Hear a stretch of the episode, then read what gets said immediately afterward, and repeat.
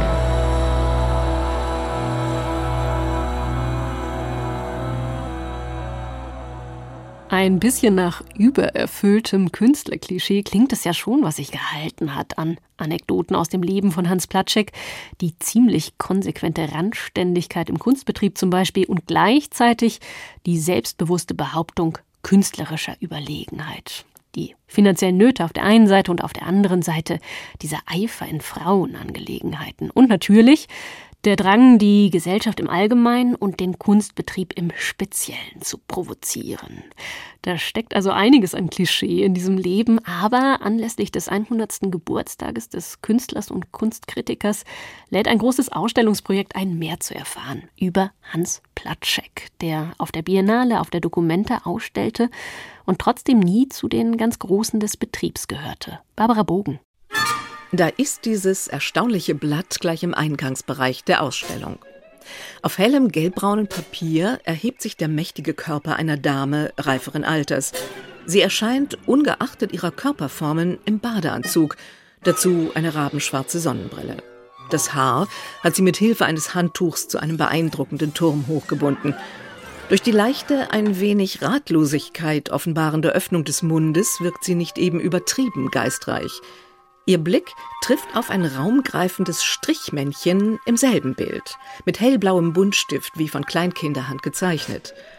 Darüber freischwebend ein klitzekleines Auto, gleichfalls wie von Kinderhand.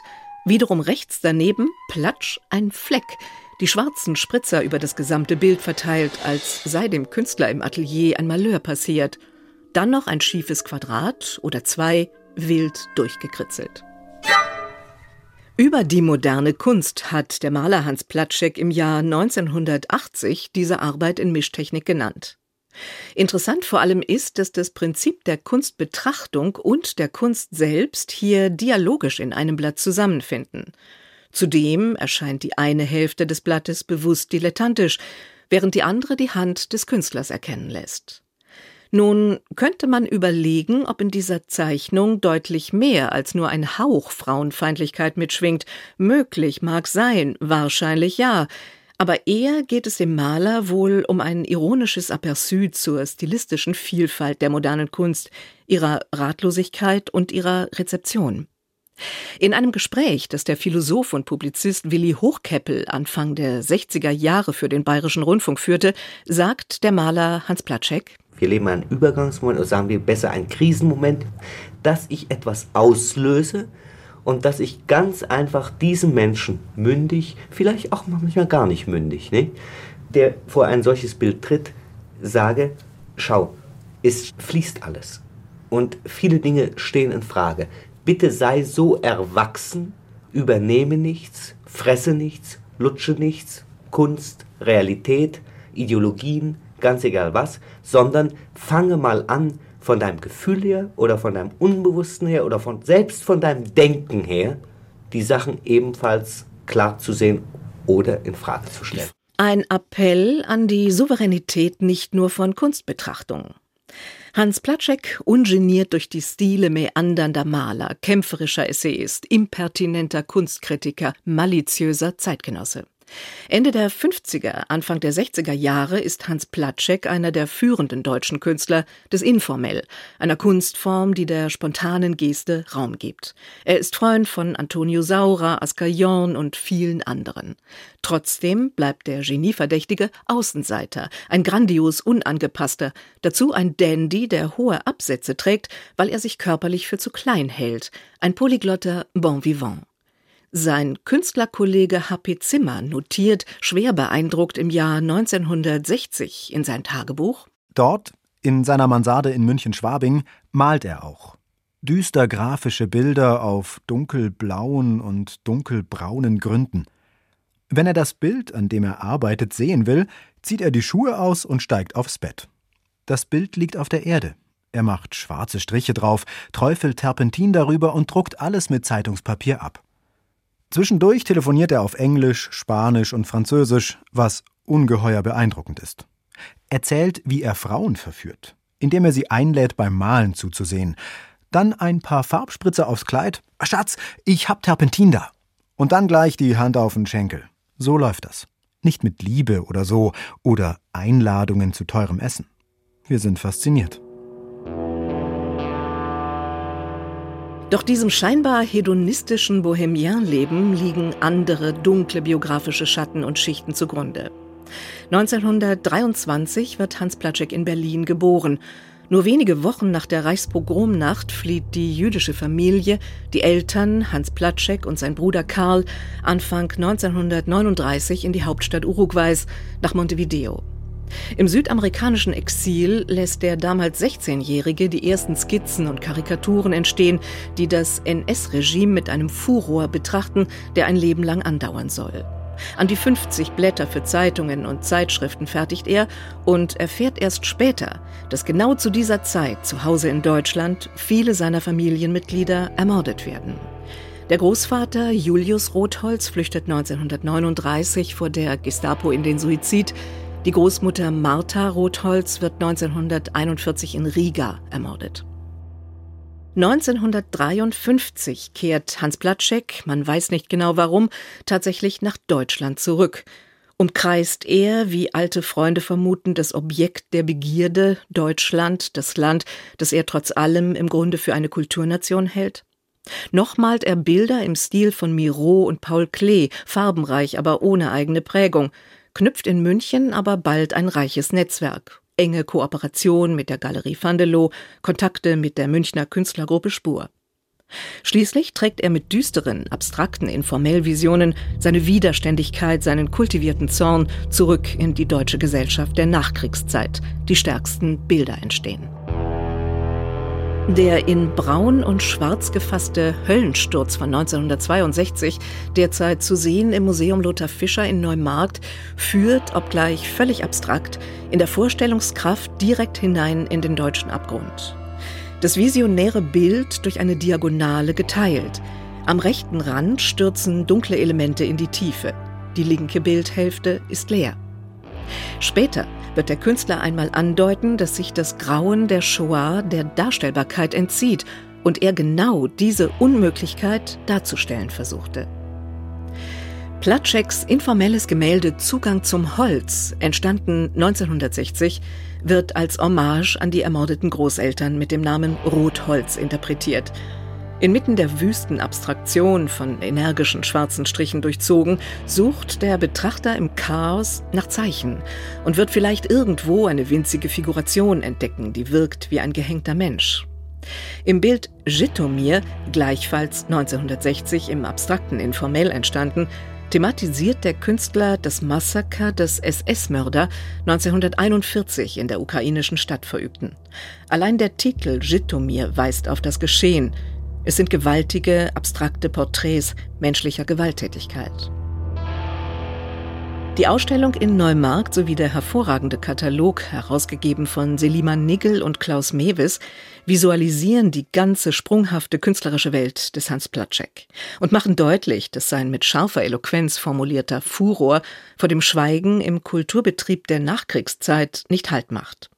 Tatsächlich werden noch in den ersten Jahren der Kasseler Documenta keine jüdischen Künstler und Künstlerinnen ausgestellt, die im Holocaust ermordet oder vertrieben wurden. Einer, der darüber sehr bewusst schwieg, war der deutsche Kunsthistoriker, Dokumentarmacher und spätere Direktor der Nationalgalerie Berlin, Werner Haftmann, damals eine Koryphäe Wohl über seinen italienischen Freund und Kollegen Emilio Vedova wurde Platschek schon früh informiert, dass Haftmann während des Zweiten Weltkrieges an Folterungen und Erschießungen italienischer Partisanen beteiligt war. Platschek will, wie er schreibt, dass der Mief herauskommt, der flüsternd sonst das Behavior beherrschte. Platscheks Empörung wird zum Frontalangriff auf den gesamten deutschen Kunstbetrieb auf die Dokumenta, auf angesagte Künstler, auf die in Platscheks Augen leere, blinde, affirmative Kunstkritik, auf das sich inflationär ausbreitende Informell, auf den Kunstmarkt. Der Kunstbetrieb reagiert mit Ausgrenzung ihres Kritikers, die Kunsthistorikerin Selima Nigel.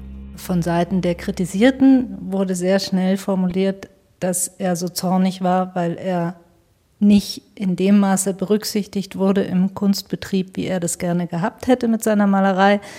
Meines Erachtens war das ein etwas faules Argument, denn Platschek hatte durchaus großen Erfolg um 1960 und war eben auf der Documenta präsent und auf der Biennale und international einfach für die zeitgenössische deutsche Malerei war er ein wichtiger Repräsentant.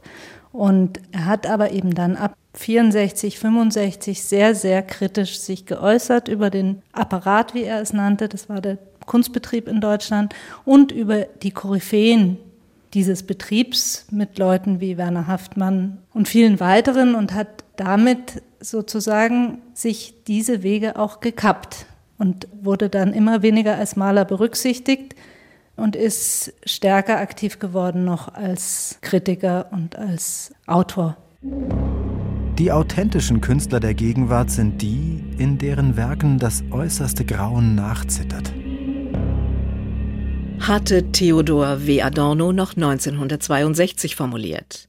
Im Kunstbetrieb der Nachkriegszeit suchte Platschek diesen Anspruch vergeblich, beklagte, dass man da, wo von Gedankengut die Rede sei, nichts als Ideologie vorfände.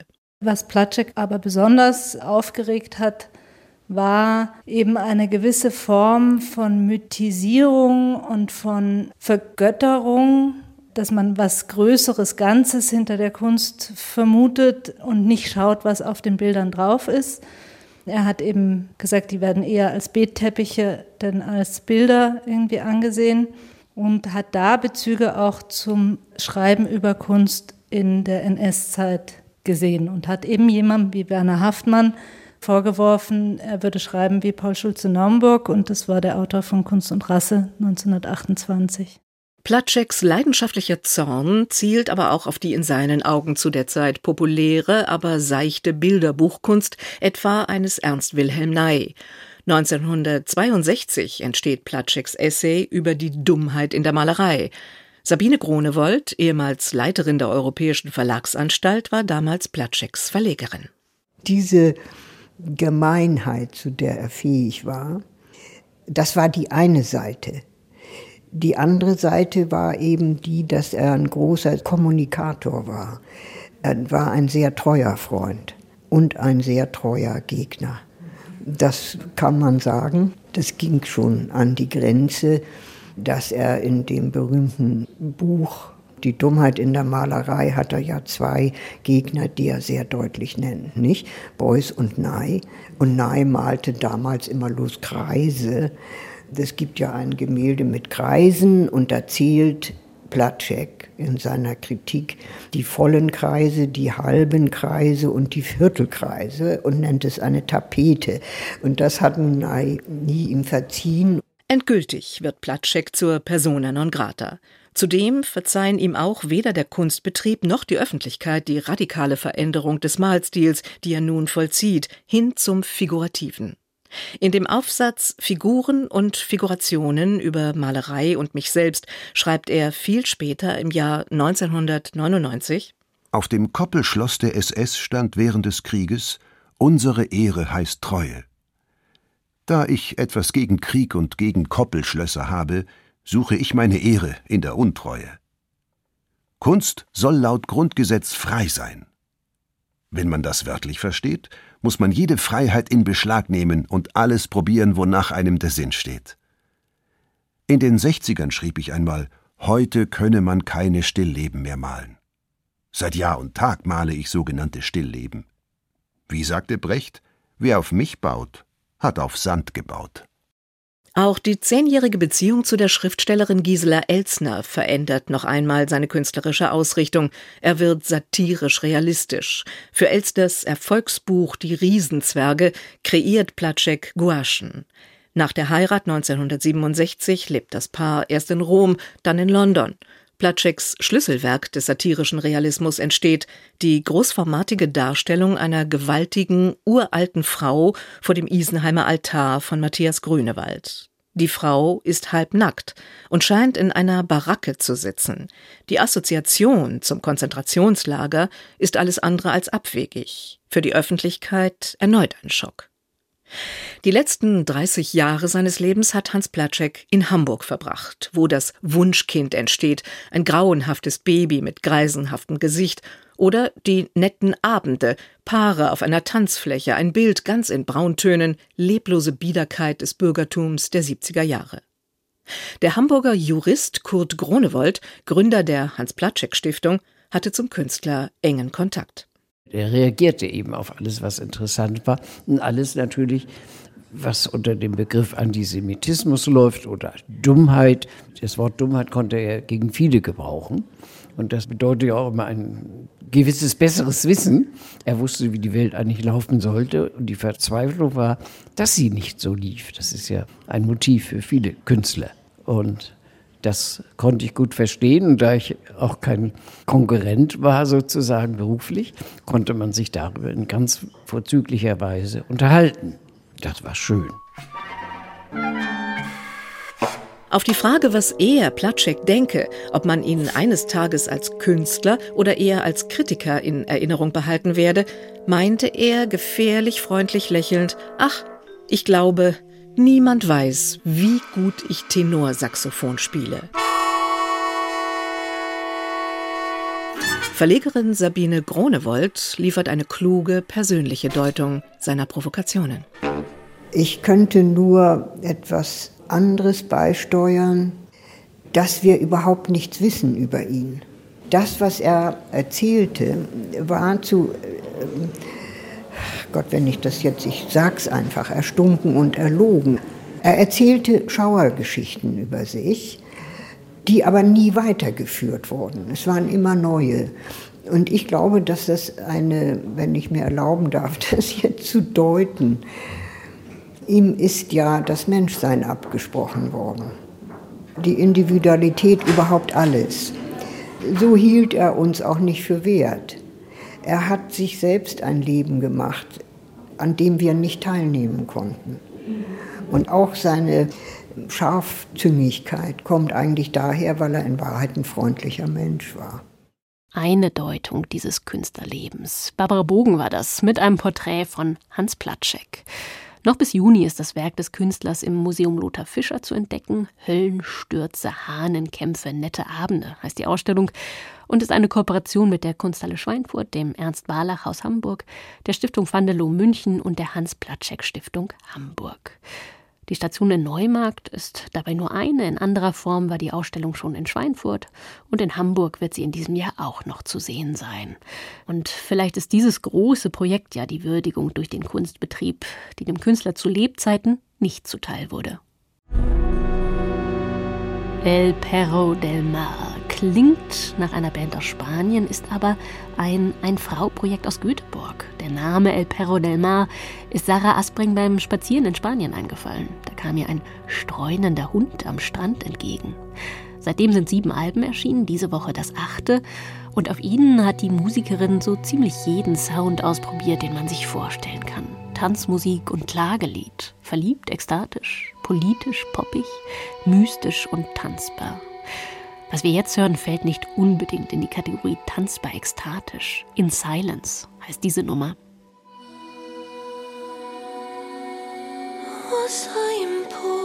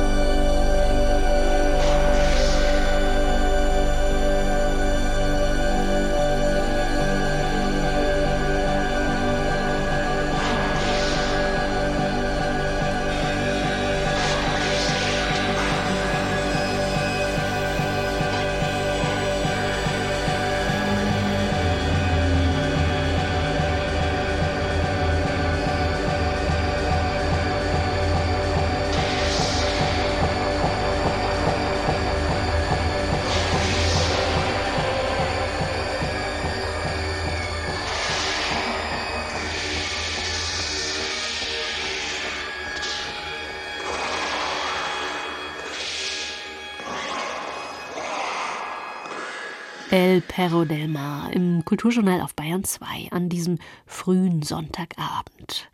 Und falls Sie schon jetzt wieder Angst vor der nächsten Nacht haben, Angst, sich auch heute stundenlang hin und her zu wälzen, dann könnte Sie das hier interessieren. Leitfaden für einen guten Schlaf. Frühstücken Sie an einem großen Fenster. Sorgen Sie dafür, am Tagesanfang möglichst viel Sonnenlicht zu bekommen. Vermeiden Sie Tunnel. Hören Sie Aufnahmen von beruhigenden Naturgeräuschen. Halten Sie das Schlafzimmer kühl und dunkel. Masturbieren Sie. Hören Sie White Noise, schaffen Sie sich einen Rauschgenerator an. Essen Sie abends nicht zu viel, aber auch nicht zu wenig. Vermeiden Sie Alkohol und Koffein. Der Leitfaden für einen guten Schlaf hört an dieser Stelle längst noch nicht auf. Es gäbe noch viel mehr zu beachten, um wirklich gut durch die Nacht zu kommen. Das weiß ich, seitdem ich den Roman Nachtblüher aufgeschlagen habe, geschrieben von der niederländischen Autorin Ananda Sernay. Die stellt sich vor, wie Norwegen von einer ziemlich sonderbaren Epidemie heimgesucht wird. Plötzlich schaffen es nämlich immer weniger Menschen gut zu schlafen. So wenige, dass die Regierung eingreift, die Menschen quasi verpflichtet, auf ihren Schlaf zu achten, Schlummerkliniken eröffnet und Schlafwächter auf die Straße schickt. Alles ganz schön unheimlich, dystopisch auch, aber gleichzeitig gar nicht so fremd. Zumindest treibt dieses Thema Schlaf heute ja enorm viele Leute um. Es gibt etliche Ratgeber, ich lese auch immer mehr Romane zu dem Thema. Zeit also drüber zu sprechen und miteinander, Surney, habe ich das vor der Sendung getan. Sagen Sie doch zuerst, wie war denn Ihre letzte Nacht? Oh, yeah, that's a good question. I went to sleep a little bit too late, I think. Das ist eine gute Frage. Ich bin ein bisschen zu spät ins Bett gegangen. Ich glaube, das war nicht so schlau. Und dann, ich habe einen komischen Rhythmus. Das Einschlafen fällt mir nicht schwer normalerweise. Ich schlafe schnell ein, selbst wenn ich schon um zehn ins Bett gehe. Aber dann wache ich oft gegen drei oder vier Uhr auf. Vier Stunden Schlaf also. Und dann bin ich oft hellwach. Das kann Stunden dauern. Das ist ziemlich unpraktisch, wenn ich um neun einen Termin habe zum Beispiel. Aber ich bin selbstständig, kann meine Tage selbst selbst planen, was für mich ein großes Glück ist. Wenn ich also eine schlechte Nacht habe, um 7, 8 Uhr morgens immer noch wach liege, kann ich meinen Tag später anfangen lassen. Da habe ich Glück. Ich frage auch, weil ich mir beim Lesen Ihres Romans immer wieder die Frage gestellt habe, ob eigentlich eine Autorin, die selbst einfach gut schläft, so intensiv über Schlaflosigkeit schreiben könnte. Liege ich richtig, wenn ich da autobiografisches vermute? Mm, ja, aber ich glaube, Schlaf ist auch gut, um das Eis zu brechen. Ich frage Leute selbst gern, wie sie geschlafen haben. In dem Roman ist natürlich viel Fiktion, aber die Teile, wo es ums Schlafen geht, sind autobiografisch. Und natürlich die Tatsache, dass die Frau aus den Niederlanden kommt und jetzt in Norwegen wohnt. Das war mir wichtig, gerade was den Ort angeht. Ich kenne Norwegen gut und ich wollte über einen Ort schreiben, an dem ich mich auskenne. Ich habe nie in Frankreich gelebt. Es wäre also schwer geworden, ihn dort spielen zu lassen. And I've never lived in France, so it would be very hard to have it situated in France. Sie führen uns also nach Norwegen, aber das ist nicht das Norwegen unserer Zeit, würde ich sagen. Eher schon sind wir in der nahen Zukunft. Vieles fühlt sich also realistisch und heutig an. Das Wirtschaftssystem zum Beispiel, die Frage nach permanenter Erreichbarkeit, Produktivität auch. Aber ein Thema ist doch präsenter als heute, nämlich Schlaflosigkeit. Was ist das für eine Gesellschaft, die Sie uns vorstellen und warum ist der Schlaf für Sie so ein Thema? Mm, well, because uh, in, in the novel sleep is uh, is an epidemic. In dem Roman geht es ja um eine Epidemie. Viele Menschen schlafen sehr schlecht und die Gründe dafür sind nicht bekannt. Ich habe es zugespitzt, denn ich glaube, in unserer Gesellschaft ist Schlaf schon ein großes Thema. Ich habe einige Studien gefunden, in denen die Menschen angeben, dass ihr Schlaf in den letzten fünf Jahren schlechter geworden ist. Und das habe ich auf die Spitze getrieben. Ich habe noch eine Stunde Schlafenszeit abgezogen. In meinem Buch schlafen die Leute also nur noch so fünf Stunden im Durchschnitt. Die Realität in den Niederlanden immerhin sind noch so sechs oder sechseinhalb Stunden. Das ist also übertrieben. Und weil die Gründe nicht bekannt sind, fangen die Leute an, sich Sorgen zu machen und alle möglichen Gründe, Pflanzen, Insekten zum Beispiel, durchzugehen. Yeah, they start to think of a plant or fly, very different reasons. Sie haben es jetzt schon angesprochen, im Roman wird eine Studie thematisiert, der zufolge die Menschen durchschnittlich einige Stunden weniger schlafen als noch ein paar Jahrzehnte früher.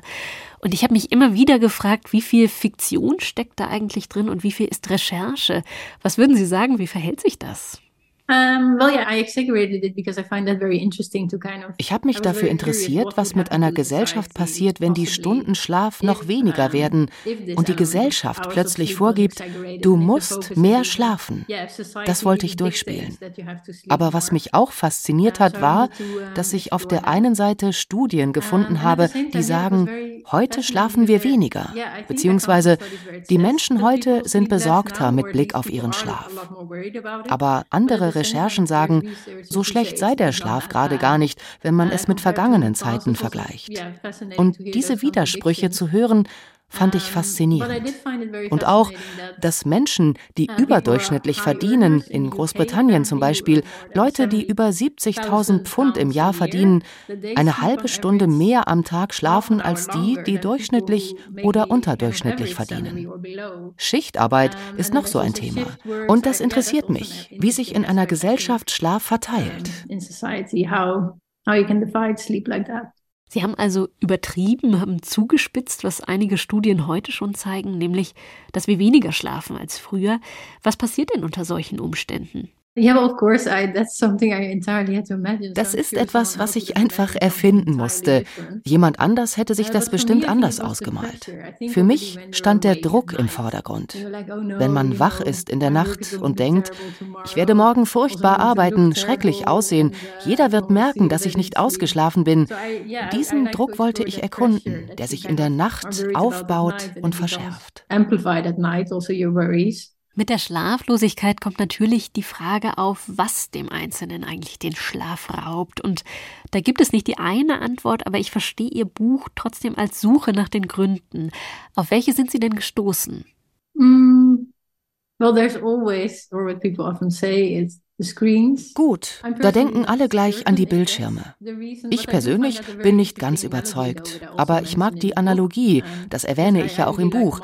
Ich mag Motten gern, diese Nachtfalter. Und ich mag diese Vorstellung, dass sie in der Nacht ums Licht herumfliegen.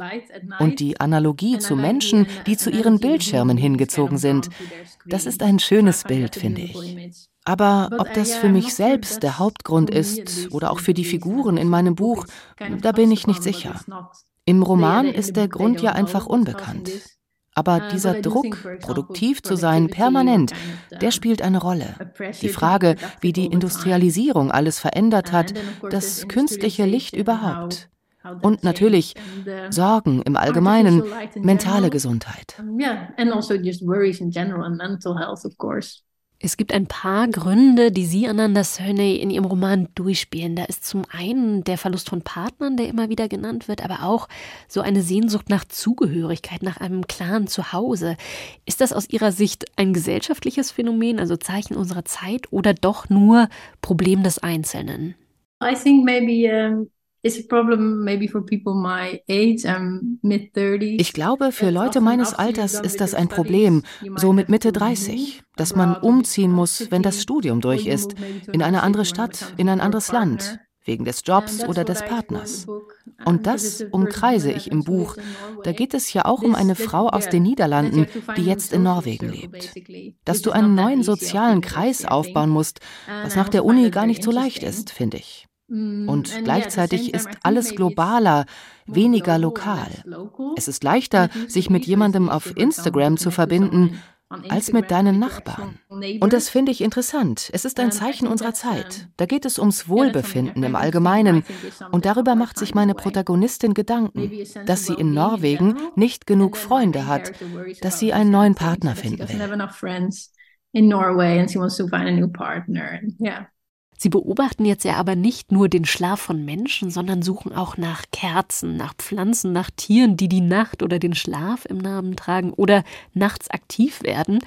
Hat der Blick auf diese benachbarten Lebensformen eigentlich geholfen, um den eigenen und den menschlichen Schlaf besser zu verstehen?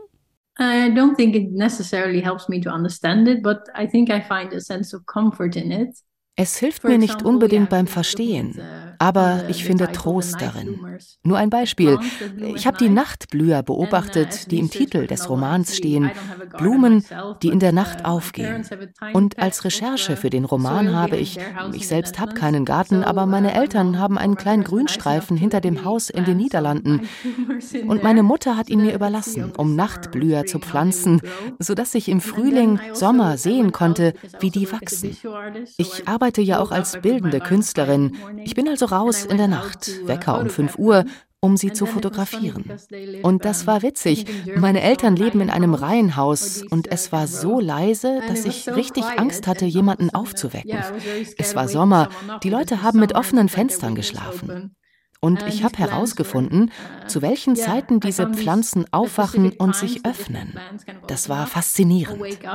And I find that very fascinating. Was ich interessant fand, ist, dass in ihrem Roman ja einige politische Versuche unternommen werden, die Schlaflosigkeit zu mindern. Es werden da eigene Kliniken eingeführt, Schlafwächter suchen nach verlorenen Seelen auf der Straße. Ein ganzer Berufszweig entsteht eigentlich, damit der Schlaf wieder besser wird. Das schwankt alles so ein bisschen zwischen staatlicher Fürsorge und totalitärem Regime. Aber das System selbst, das dazu geführt hat, wird eigentlich nicht angefasst. Warum regt sich denn kein Protest? Mhm. Uh, well, yeah, I started writing this novel about a year before the pandemic, and I came up with the slumber clinic. Ich habe angefangen, das Buch zu schreiben. Das war im Jahr vor der Pandemie. Da kam ich auf die Idee dieser Schlummerkliniken. Die waren schon in den ersten Entwürfen. Aber der Lektor sagte, nein, das ist unmöglich, so etwas würde nie passieren. Und dann, ein Jahr später, saß ich für zehn Tage in Norwegen in einem Quarantänehotel fest, weil ich meinen Partner besuchen wollte. Es war extrem teuer. Mein Haus war ungefähr fünf Minuten weg. Untertags durfte ich da auch hin, aber schlafen musste ich im Hotel, das voll war von Menschen, die ihre Familie oder Partner besuchen wollten. Leute, die aus beruflichen Gründen unterwegs waren, durften nämlich einfach nach Hause gehen. Eine völlig absurde Situation. Aber da kam in Norwegen kaum Kritik. Insofern glaube ich, dass so etwas passieren könnte. Das hat ja auch positive wie negative Seiten. Ich glaube, die Leute brauchen Zeit, auch was die Schlummerkliniken in meinem Roman angeht. Da versuchen die Leute auch noch zu verstehen, was das eigentlich ist. Die Mutter meiner Protagonistin und ihre beste Freundin zum Beispiel, die sind durchaus skeptisch. Aber ich glaube, sie ist auch in einem Milieu zu Hause, das politisch nicht so aktiv ist. Insofern gibt es da vielleicht Kritik, aber nicht in ihrem Umfeld.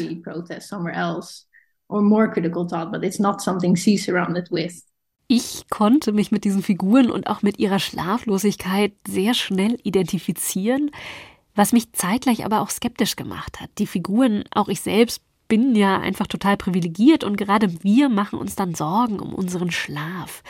Das beweist nicht nur ihr Roman, das beweist auch eine ziemliche Flut an Sachbüchern und Romanen überhaupt, die um das Thema kreisen. Ist das nicht auch komisch?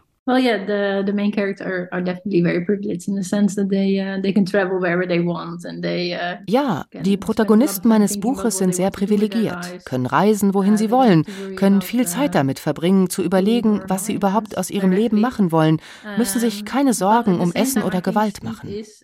Gleichzeitig ist Schlaf ein so grundlegendes menschliches Bedürfnis, eng verbunden mit mentaler Gesundheit. Und deshalb äh, finde ich es nicht komisch, dass sich Menschen darum sorgen. Im Roman eh nicht, wenn es eine Epidemie gibt. Keiner weiß warum. Dann macht es schon Sinn, sich Sorgen zu machen. Aber auch per se halte ich es nicht für komisch. Das sagt Ananda Sernay. Ihr Roman Nachtblüher erscheint kommenden Mittwoch. Weißbuchs heißt ihr Verlag. Und dieser Song heißt One More Time. Ein Stück, überhaupt ein Album, auf dem El Perro del Mar persönliche Erfahrungen verarbeitet. Sie habe in den letzten Jahren einige Verwandte verloren, erklärt die Musikerin, und zurückgeblieben sei eine Trauer, die sich nicht einfach bewältigen ließ. Auch davon handeln diese Songs. When it's my turn, I'll be on my knees. I'll be on my knees. begging when it's my turn. I'll be on my knees. I'll be on my knees. Begging for one more.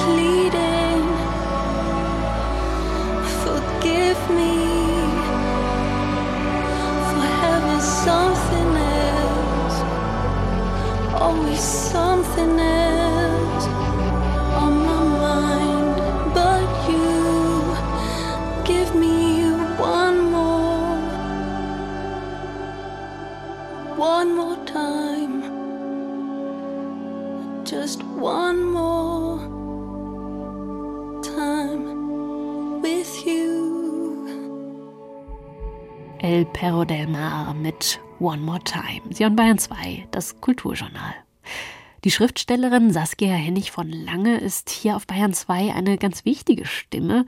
Rund zehn Jahre ist es jetzt her, da hat sie im Münchner Ampere den Bayern 2 Wortspielepreis gewonnen. Fürs Kulturjournal hat sie immer wieder kürzere literarische Texte geschrieben und wenn ein neuer Roman von ihr erscheint, sind wir hier in der Redaktion immer sehr neugierig, weil diese Autorin einen oft unmittelbar berührt und dabei ein wahnsinniges Gespür hat für die Grenzen zu fremden Erfahrungen, die man nicht einfach wegwischen kann.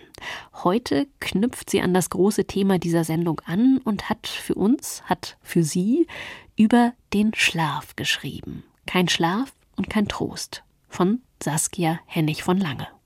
Ich kann nicht schlafen. Oder doch, aber nicht gut. Nicht leicht. Es ist immer ein Kampf, ein Ringen, ein bewusstes Hinabsteigen. Schon seitdem ich ein Kind bin, begleitet mich das. Mittagsschlafenszeit im Kindergarten, mein Blick auf die holzvertäfelte Decke der Turnhalle, in der die kleinen blauen Feldbetten eins neben dem anderen standen. Man durfte sich nicht rühren, kein Mucks. Den Blick zur Decke versuchte ich, die Holzleisten zu zählen. Oder nicht zu zählen, es ging um keine Summe, es war eher ein Spiel. Ja, nein. Ja, nein. Werde ich nachher, wenn das Schlafen geschafft ist, auf einem roten Stuhl sitzen dürfen, werde ich jemanden zum Spielen finden. Ja, nein. Wird meine Oma vor mir sterben, meine Mutter oder ich vor ihr? Wird mein Herz stehen bleiben, weil ich einen Moment lang nicht auf seinen Rhythmus geachtet habe, weil ich kurz abgelenkt war? Was soll ich mir wünschen? Mutter oder ich? Ja, nein.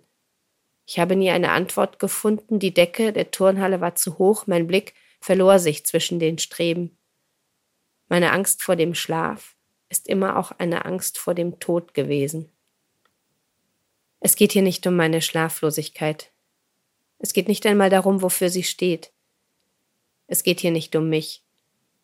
Oder doch, insofern ich ein Mensch bin, auch eine Mutter in dieser Hinsicht schon. In dieser Hinsicht geht es um mich weil ich ein Mensch bin und die Möglichkeit habe, etwas zu sagen, über das zu sprechen, was ich sehe. Ich liege neben meinem jüngsten Kind im Bett, es atmet neben mir, es schnarcht. Es schnarcht ziemlich laut. Es hat stark vergrößerte Mandeln. Wenn man in seinen Rachen schaut, sieht es schlimm aus. Eine Zeit lang hat mir das große Angst bereitet. So wie ich immer Angst um meine Kinder habe, dass ihnen etwas geschehen könnte, dass sie verunglücken, sterben, einfach so. Vor allem Möglichen habe ich Angst, vor allem, was sich mein Schriftstellerinnenkopf ausdenken kann. und vor dem, woran ich nicht denke, davor habe ich besonders Angst. Und nicht erst seitdem ein Kind im siebten Monat meiner Schwangerschaft in meinem Bauch gestorben ist. Doch seitdem ganz besonders. Es war die Erfahrung, dass die absolute Katastrophe aus dem Nichts heraus geschehen kann, unmittelbar, ohne Vorbereitung, ohne Warnung, ohne dass ich etwas hätte tun können. Dies hier ist anders. Es geschieht nichts unmittelbar oder doch, aber es sind keine Schicksalsschläge, nichts, was außerhalb des menschlichen Einflusses liegt und doch unmittelbar. So unmittelbar wie eine Bombe herabstürzt, wie eine Kugel abgeschossen wird. Aber nicht ohne Warnung, nicht, dass wir nicht wüssten, was geschehen wird und längst schon geschieht, nicht, dass wir sie nicht sehen könnten. Die toten Kinder auf dem Bildschirm meines Smartphones, von denen ich den Blick nicht abwenden kann weil ich denke, dass ich nicht das Recht habe, das nicht auszuhalten, wegzuschauen. Ich sehe den Mann, einen Vater, gefilmt von seiner Frau, der sich vor dem Schlafen ganz eng an ein etwa einjähriges Kind schmiegt, die Arme um es schließt. Die beiden liegen auf dem Fußboden. Damit wir gemeinsam sterben, sagt er in Richtung Kamera, damit es nicht allein ist. Und ich, fragt seine Frau aus dem Off, was soll dann mit mir sein? Ein Lachen, wie ich noch keins gehört habe. Warm, traurig und endlich erschöpft, jenseits von allem Begreifen. Ein Spiel, vielleicht ein Ritual dieser Familie im Angesicht des Todes. Eine Normalität, auch das. Eine Normalität, die ich kaum fassen, der Notwendigkeit ich aber doch tief in mir fühlen kann. Und verstehen ganz unmittelbar, von Mensch zu Mensch. Der Bildschirm dazwischen spielt keine Rolle. Oder doch, natürlich tut er das. Zeigt er mir doch an, dass nicht ich dort bin. Dass nicht ich in Gefahr bin, sondern bloß meine Menschlichkeit. Dass ich eine Zuschauerin bin, weil ich eine Zuschauerin bin, eine Zeugin irgendwie. Wie wir alle. Aber in Sicherheit. Wie kann ich schweigen zu dem, was ich da sehe? Die dreijährige Abigail, die hervorkroch unter dem toten Körper ihres Vaters, der sich schützend über sie warf, nachdem die Hamas schon ihre Mutter erschossen hatte. Die zu den Nachbarn lief, ganz allein, und dann doch verschleppt wurde. 50 Tage als Geisel. Der vierte Geburtstag. Kein Schlaf mehr, kein Spiel. Das kleine Mädchen Hind. Im Auto, umgeben von seiner Familie, alle erschossen von israelischen Soldaten, am Telefon die Mutter und Männer vom roten Halbmond. Ich glaube, sie schlafen alle, sagt das Mädchen. Ich krieg sie nicht wach. Lass sie schlafen, sagen die Männer. Lass sie schlafen. Und all die Kinder, die wir nicht sehen. Keine Fotos, keine von Handys aufgezeichneten Stimmen begraben unter Trümmern, allein neben ihren toten Eltern. Was für Nächte.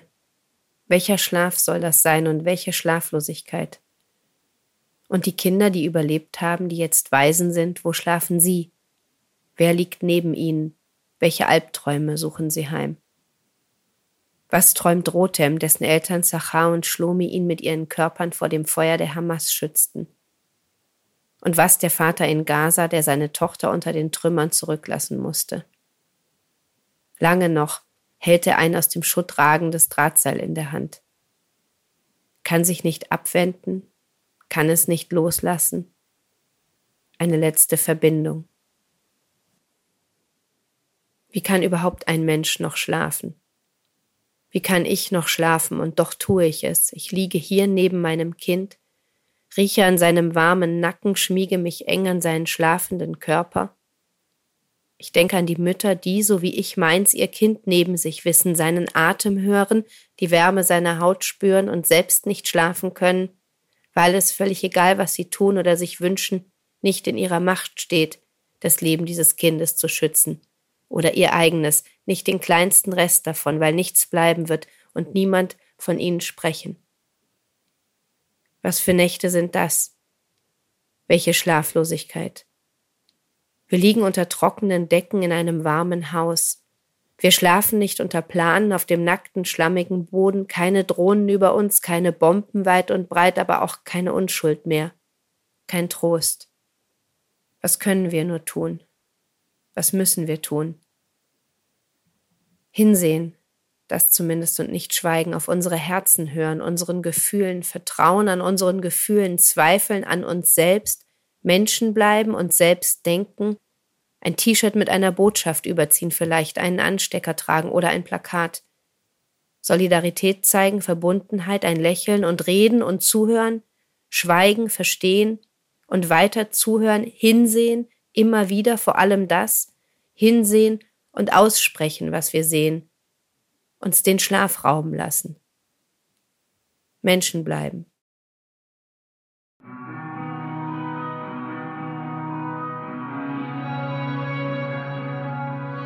Kein Schlaf und kein Trost. Gedanken waren das von der Schriftstellerin Saskia Hennig von Lange. Und nach diesem so berührenden Essay möchte ich gar nicht mehr viel sagen. Das war das Kulturjournal. Einen schönen Abend und auf bald, sagt Marie Schöss.